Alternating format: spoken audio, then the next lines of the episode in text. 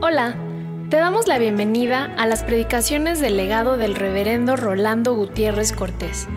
Esperamos que sea de bendición e inspiración para tu vida.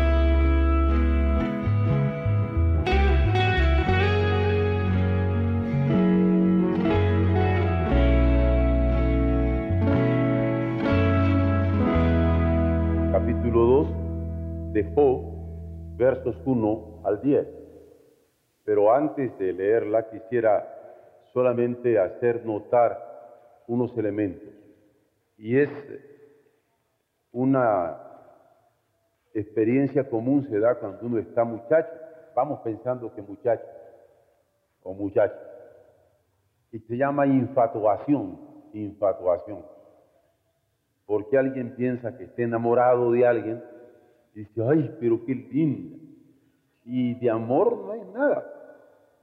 No está enamorado, está infatuado. Infatuado, que es diferente. No, es que por fin encontré eh, infatuado. Ah, fatuo es algo vano. Hay fuegos fatuos. Parece que son muchos fuegos, pero es fatuo. ¿Verdad? Y la fatuidad es lo propio de lo fatuo. No hay que confundir jamás la infatuación con el amor mucho menos la fatuidad. Y quiero decir esto porque aquí nos encontramos con una hermana fatua, infatuada. Dice que estaba encantada de Job, había tenido una enorme familia, pero en realidad, vana, vana, vana, vana. ¿eh? Y no le quiero echar a la hermana esposa de Job, pero quiero que se entienda el problema de la infatuación. Porque a veces nosotros podríamos ser, disque, muy fervientes para adorar al Señor y confundimos el fervor espiritual con el frenesí o el frenesí con el fervor espiritual. ¿Mm? Y allí no se trata. Es a la hora de el dolor, de la angustia, del problema, que uno se percata de la sinceridad, de la solidez del amor. Y voy a mencionar a dos personas en este momento, antes de leer la Biblia, que ya están con el Señor. Una es el doctor Daniel Garrido, que fui el viernes a Iguala, porque ya está gozando de esa presencia. Me llamó la atención que luego de los cultos que hubo y la bendición de el convivio con tantos hermanos, cientos, y tantas flores que la casa, que es muy grande, no cabían las flores. Hubo que alquilar un camión para que llevaran todas las flores. Y flores de todo tipo de todo tipo. Y personas de Guarache, cuyos dedos se me antojaban adorables, caminando a pie por la ciudad, despidiendo al doctor. Y pensaba, tomando con esto de Job y la fatuidad, qué interesante ver una vida y una muerte. Y el colmo de todo, de medio de todos los cultos, fue que cuando voy pasando por el parque, ¿verdad? Yo voy con la familia entera y que va presidiendo. ¿Qué creen que le tocaron al doctor los organilleros, la golondrina? Lloré con la golondrina. Dije yo, qué hermosa ciudad, que puede saber apreciar un hombre que abiertamente conocido en su fe y le estaban tocando la golondrina. Nunca había oído yo la golondrina con tal intensidad. Bueno, Y pensaba también en el poema que tenemos en esta mañana en el boletín, que es de una hermana, Alicia Treyes, que ya está con el Señor. Que cuando ella hizo estos poemas ya era una persona prácticamente inválida. Pero aún en su invalidez tenía una visión espiritual extraordinaria. El doctor Garrido es chihuahuense, aunque muere aquí en Guerrero y allí está la tumba de su familia, y la hermana es coahuilense, ¿verdad? Y era de un grupo de poetisas de Coahuila, también de la ciudad. Me llama la atención el amor al que canta la hermana de Trey. Por este amor divino, santo, que viene a mí como raudal divino, mi ser entero se complace ahora con tus obras que engalanan a natura. Por este amor, que me regalas cada día, puedo amar y perdonar cuando me ofenden. Porque en Cristo mi Señor, tú me enseñaste que es amando y perdonando que anunciamos que tú reinas en el alma. Por tu amor soy lo que soy oh Padre amante. Esta alma te busca de alabanza llena, sin ti nada he de hacer.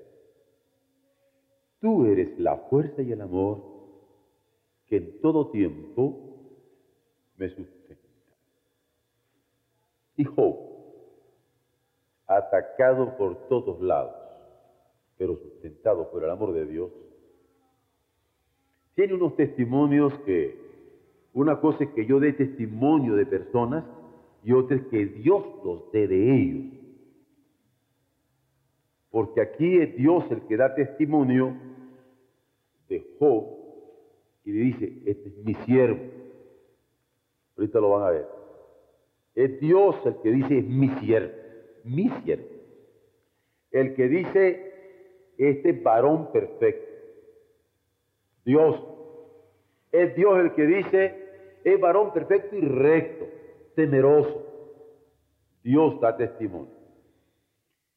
Y él el que dice que es íntegro. Es más, no solamente admira la integridad de Job, sino que reconoce Dios en Job que era alguien que sabía retener su integridad. Este es calificativo de Dios, es un verbo que conjuga a Dios sobre la integridad de Job. Y dice, retiene su integridad. Y por eso es que me encanta cuando veo en este pasaje que vamos a leer, del 1 al 10 del capítulo 2 de Job, de cómo Dios pone límites y no deja que el diablo haga de las suyas, sino que ante el mismo diablo si alguien testifica de su siervo, es Dios. Este es mío. Vamos a ver, porque vamos a contrastar esa fatuidad de la esposa de su hermano con el testimonio del Padre Eterno acerca de él. Veamos. Aconteció que otro día vinieron los hijos de Dios para presentarse delante de Jehová, y Satanás vino también entre ellos, presentándose delante de Jehová. Y dijo Jehová a Satanás, ¿de dónde viene? Respondió Satanás a Jehová y dijo, de rodear la tierra y de andar por ella. Y Jehová dijo a Satanás, ¿No has considerado a mi siervo, Job? Que no hay otro como él en la tierra, varón perfecto y recto, temeroso de Dios y apartado del mal, y que todavía retiene su integridad, aun cuando tú me incitaste contra él para que lo arruinara sin causa. Respondiendo Satanás dijo a Jehová, piel por piel, Todo lo que el hombre tiene dará por su vida, pero extiende ahora tu mano y toca su hueso y su carne y verás si no blasfema contra ti en tu misma presencia. Y Jehová dijo a Satanás, he aquí, él está en tu mano, mas guarda su vida. Entonces salió Satanás de la presencia de Jehová e hirió a Job con una sarna maligna desde la planta del pie hasta la coronilla de la cabeza.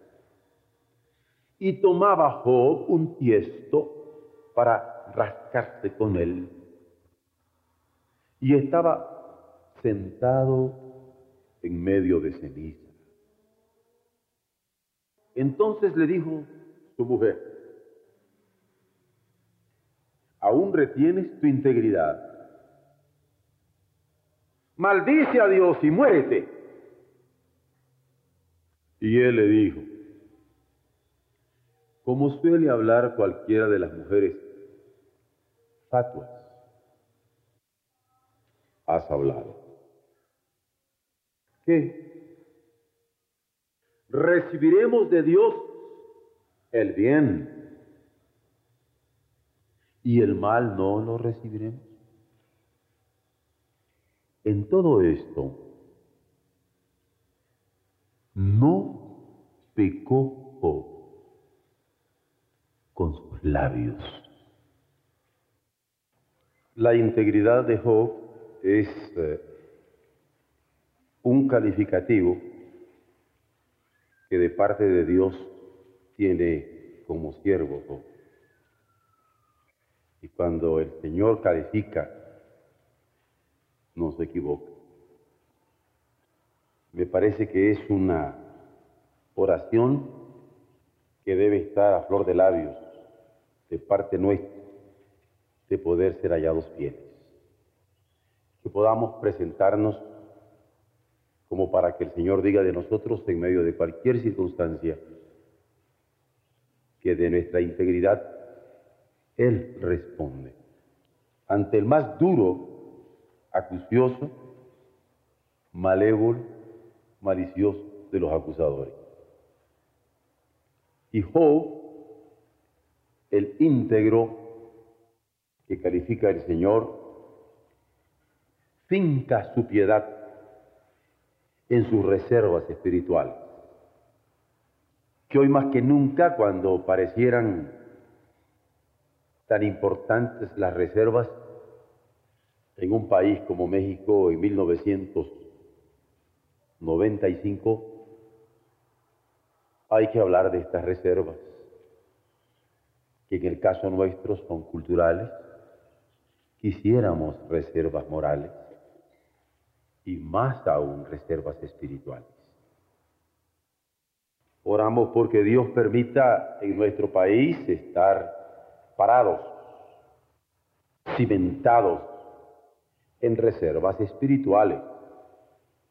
Y que quien se encuentre con alguien en la calle, o en el trabajo, o en la casa, pueda contar con alguien con reservas espirituales, por lo tanto morales. Pero no al revés, sino con reservas espirituales, porque en ella se cimienta el principio moral. Porque todo nuestro quehacer, de toda índole, nuestra manera de pensar, de hablar, de comportarnos, de vestirnos, de trabajar, de rendir en nuestro trabajo, tiene este principio en Dios, en el espíritu con que Dios ama, en el espíritu con que en Cristo nos ama en el Espíritu con que en el Espíritu Santo nos redarguye para llamarnos a la redención en el Hijo. En ambos, en las reservas espirituales y en los principios morales, se estructura un carácter que le permite resistir en forma natural la primera prueba que Dios comenta satisfecho, calificándolo como lo mejor que tenía Allí estaba un varón temeroso de su nombre y capaz de abstenerse de todo mal. De hecho, se había sostenido en su fe a pesar de la dureza con que había sido tratado, porque su fe no dependía del entorno, de la circunstancia, de lo que lo rodeaba, sino de que descansaba en buen lugar, en el trono mismo de Dios. Cuando se habla de la integridad de Job, se habla de alguien que es fiel. Y se hace notorio que el tiempo ha pasado y la lealtad había sido demostrada. Es el tema de conversación ante el trono de Dios. Todos están reunidos rodeándole y se revela en la Biblia el trono de Dios como sitio de diálogo sobre los asuntos que conciernen al Creador, sobre el comportamiento de los hombres. Hay diálogo en el trono de Dios. Hay conversación en el trono de Dios. Es más, es un diálogo inclusivo en el trono de Dios. Allí están discutiéndose dos asuntos, ante Él y en su propio trono. Allí es que se está discutiendo la fidelidad del íntegro Job, quien había soportado aflicciones Así se alude en forma natural el caso suyo, señalando que en tanto que siervo había salido bien de la prueba. Y también se revela que persistía la intriga, pero él continuaba fiel y Dios responde por él. Es toda una narración que nos obliga a estar atentos. Es justificación del por qué el apóstol Pablo advierte que el que esté firme, pire y no caiga. Y también Pedro, otro apóstol de Jesucristo, señala que el enemigo de nuestras almas anda como león rugiente buscando a quien devorar. Pablo nos advierte que hay que tener atención, no ateniéndonos de que a mí nunca me va a pasar esto. Cuidado, cuidado, temeroso de Dios y cuidadoso en el comportamiento que debo tener ante Él. Pero luego el apóstol Pedro lo corrobora haciendo ver que anda como rugiendo, buscando a quien devorar. Es tan cierto el peligro que el plan que se urde ante la presencia de Dios en este caso es un plan que se urde para afectar donde duele, en la carne, en el cuerpo, del siervo Job. Pero es allí que soporta las aflicciones.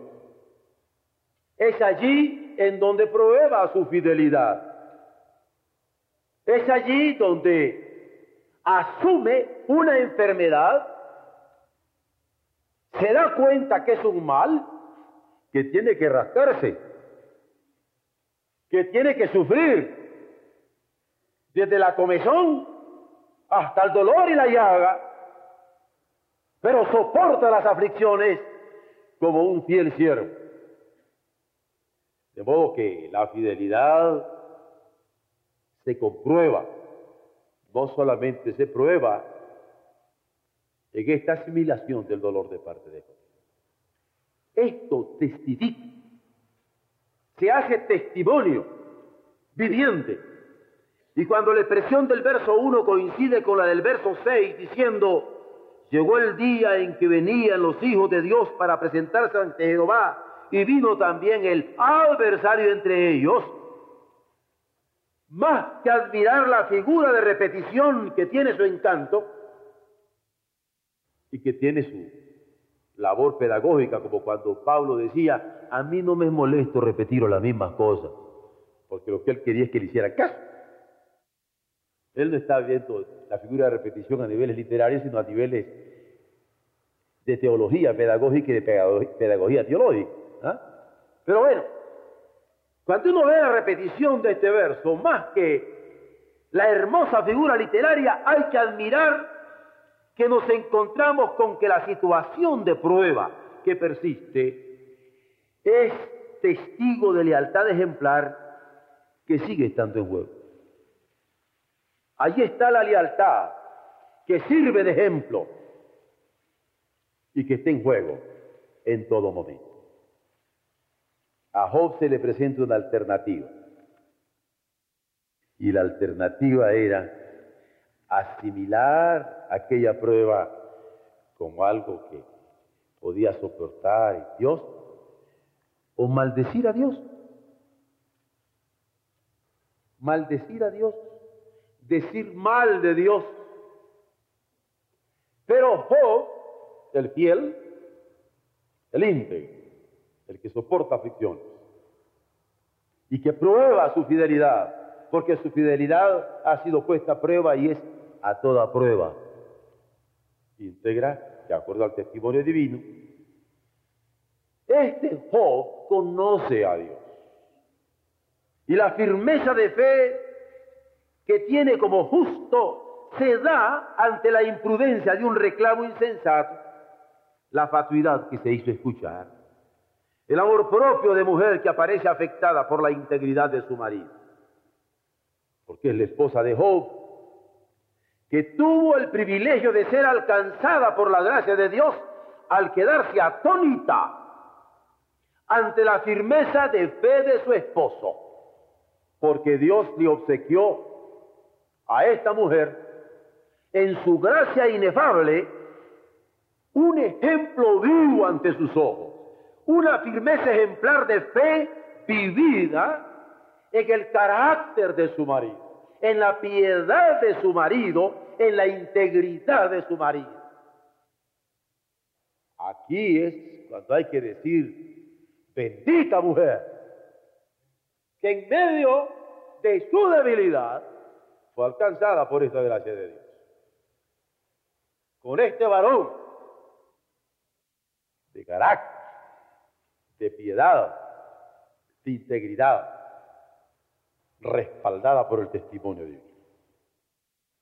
Y es que este carácter, esta piedad, esta integridad se sostiene en las reservas espirituales.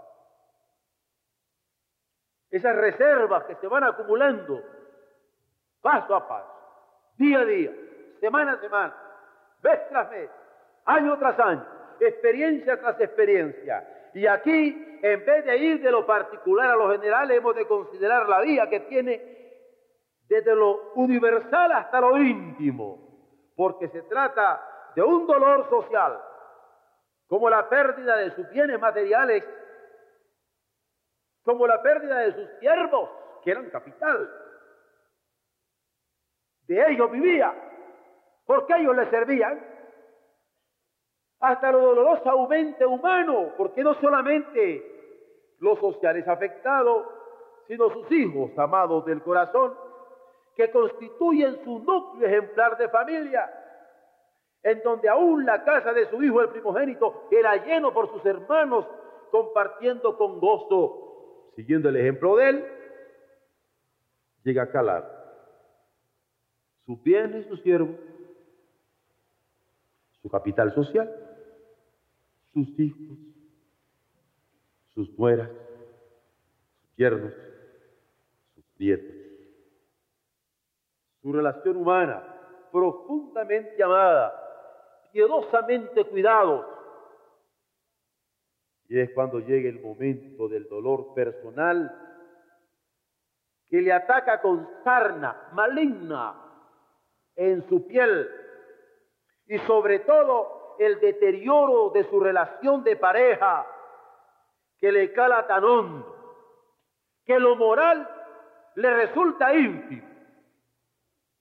Porque aunque todo el mundo me volteara la espalda, qué terrible es cuando la esposa también voltea la espalda. Y además, que lo espiritual lo vive con reservas invaluables que son caladas para ver si servían esas reservas en aquella prueba. Me parece que aquí cabe el poema de don Juan Ramón Jiménez, sea lo que vos queráis. Porque frente al cuestionamiento de su mujer, porque no era simple pregunta, lo cuestiona. Frente a la invitación de su mujer, maldice a Dios. ¿Y qué invitación? Y muere. Frente a este cuestionamiento, invitación, como para que el maldecir a Dios y el morir después de ello era para hacerlo satisfecho de haberse desahogado, la respuesta de Job no se hace esperar. Entonces que responde a su mujer que estaba hablando como una pagana, que estaba hablando con fatuidad.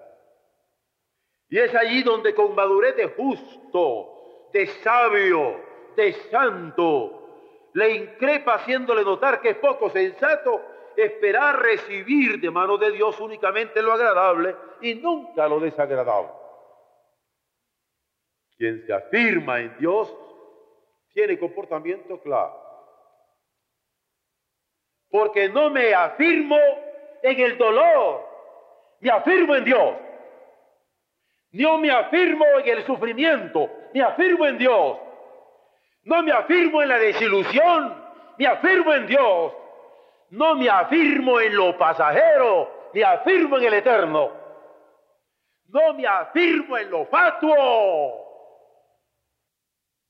Me afirmo en quien permanece para siempre.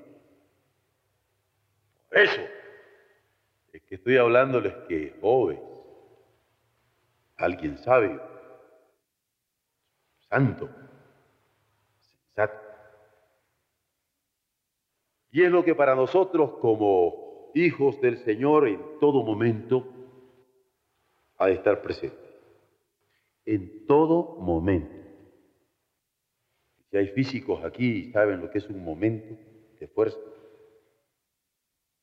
O incluso a lo mejor hay algunos que les gusta echar vencidas, ¿verdad? Y el momento cuando van a vencerles, quieren luchar para que no los venzan. En todo momento en todo momento hay que afirmarse en Dios. Porque en Job fue el comportamiento de alguien que no pecó en todo esto, ni de corazón ni de palabra. No pecó con sus labios, dice la Escritura. Ante bien reafirmó en medio de la situación hostil su firmeza en el Señor que le había creado, su firme confianza en Dios. Ahí es cuando no solamente hay confianza en Dios, sino que nos confiamos a Dios. Y es cuando Él soporta la sarna calificada por la Escritura como maligna. A veces nosotros hemos de entender algunos lenguajes médicos, no quiero asustar a nadie, Ustedes saben que cuando a uno lo operan, a veces de un tumorcito, y lo van a examinar, lo que uno pregunta es, ¿qué pasó? No preocupe el tumor, sino si fue benigno o fue maligno, ¿no es cierto? Bueno, aquí tenemos una sarna maligna. No era sarna sencilla. ¿Mm? Se habla de una sarna maligna. Bueno, no puedo negar la malignidad de la sarna, pero cuando pienso en el menosprecio de la señora, ¿qué será más duro? ¿Un problema material o un problema moral? ¿Un problema moral o un problema espiritual? Porque aquí aún menospreciado puesto que en términos humanos hay que entender que no es fácil compartir lecho y vida con una persona enferma de sarna como la que decía Job. Él lo soporta. Es decir, esto para mí favorece un poco a la señora. Cuando usted tiene a una pareja que tiene sarna y maligna, probablemente no habían tantas regaderas como hay ahora y tantas cosas, o sea que huele feo. Usted tiene que dormir ahí Pues pobre señora. Pero lo de menos era la sarna maligna que tenía que compartir, sino el saberse menospreciado. El saberse menospreciado, porque hay enfermedades mortales, hay enfermedades dolorosas, pero hay estas que son penosas, que además de molestias personales, producen el rechazo tácito de quienes nos rodean. En estos momentos que hay problemas severos con el SIDA, tanto se insiste a niveles de comunicación masiva que no se haga sentir mal a las personas que tienen una situación de enfermedad. Pero lo que es con el SIDA pasa con muchas otras cosas. Yo no creo que la vejez sea una enfermedad, pero ya cuando uno dice que tiene más de 35 años, dice, pues ya estamos buscando gente joven. Bueno, no es fácil sentir un menosprecio en carne propia. Job lo vive. Y pese a su aspecto repulsivo, porque hay que entender que su situación causaba molestia aguda personal, también causaba molestia aguda familiar, aguda moral, como la aprensión que produce quien tiene llagas en su piel, porque padecía esta enfermedad penosa, molesta y acaso contagiosa, era maligna. Cuando se padece un mal como la sarna, hay quienes hablan de nosotros. Tienes sarna. Fíjate en qué silla lo sientas. Tienes sarna. Y a lo mejor hay quienes lo hacen con nosotros. Y quienes hablan de nosotros pueden opinar y probarnos, pero quienes hablan con nosotros pueden apelarnos en forma directa. Y Dios habló de Job, como también el adversario, pero su mujer habló con Job y quería que en forma definitiva concluyera su vida, maldiciendo a Job. Hablar con para invitarle a maldecir a Dios fue algo fuerte y el cultivarse para soportar pruebas. Ayuda a identificar datos como hizo Job en tanto que padre, a cuidar que en el corazón de sus hijos no se anidara una blasfemia de Jehová.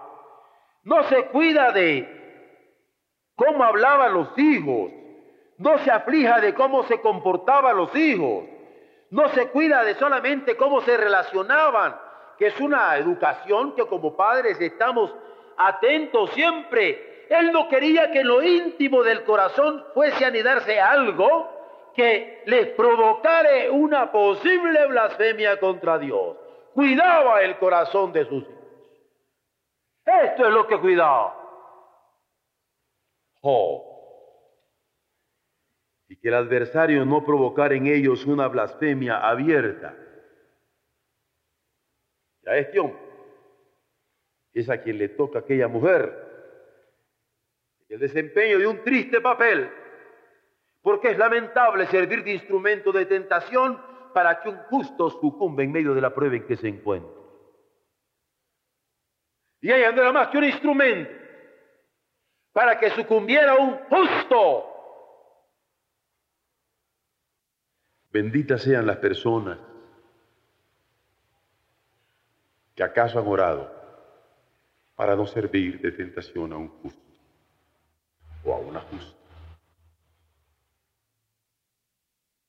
Yo creo que digno de gratitud al Señor si alguna vez esto ha pasado. Ahora auxilia nuestros juicios entender que Job se siente en las cenizas por expresión de dolor yo no sé cuántos de ustedes han tenido experiencias con cenicita, pero es rica, es muy suave y a la hora de un dolor de este tipo, me parece a mí que es gratis, y más si está un tanto calientito, porque uno se puede mitigar un poco el dolor. Yo sé que hay pocas gentes que tienen la experiencia con ceniza, pero en el campo se usa la ceniza aún para lavarse los dientes. Y es fina y es sana. Él busca la ceniza, él busca el acomodo, tratando de mitigar un poco el dolor, aunque hay toda una señal de luto para elevar sus peticiones a Dios. Porque allí está orando ciertamente rascándose la sarna con tiestos, pero está orando. También sufrimos cuando se advierte que es el adversario quien ejecuta sus planes y se enseña en probar a los justos. Mas aprendemos que es entonces cuando poner en práctica la observación de Santiago es advertir que la oración del justo, obrando eficazmente, puede mucho. Y aquí yo diría, como cuando mencionaba a alguien que oró para no ser tropiezo de un justo, bendito sea el pueblo, la nación, el país, la iglesia, la familia que ha tenido un justo pidiendo por ella. Porque la oración del justo, obrando eficazmente, puede mucho. Y si bendecimos a Dios por una oración que libró a un justo de ser tentado, bendecimos al Señor cuando hemos tenido a un justo que ha intercedido por nosotros o a una mujer justa. Porque en Job se cumplió. Él en vez de reprochar, nada más con su testimonio, en la exhortación iba la medicina. Y es que Job no cae en la provocación, porque ya lo probó. Las pruebas las tiene. Porque cuando Job escucha de su mujer los cuestionamientos con que le increpa, diciéndole, persistes en tu vida piadosa, sufriendo en lo personal todo lo que Dios te ha hecho y reteniendo aún así tu integridad, maldícelo y muérete. La respuesta fue que le escuchaba hablar como cualquiera de las mujeres fatuas y ofrece la lección que no solo se habría de esperar recibir de Dios el bien, de modo que en todo esto no pecó joven su corazón, ni tampoco con sus labios. Se me antoja que aunque no le hubiera dejado tocar su cara con sus manos sarnosas, se pudo haber, aunque sea con la puntita de la yema de los dedos, casi acariciarle su rostro y decirle, mi amor, de Dios hay que esperarlo todo y bendecirlo siempre. Estamos con poco.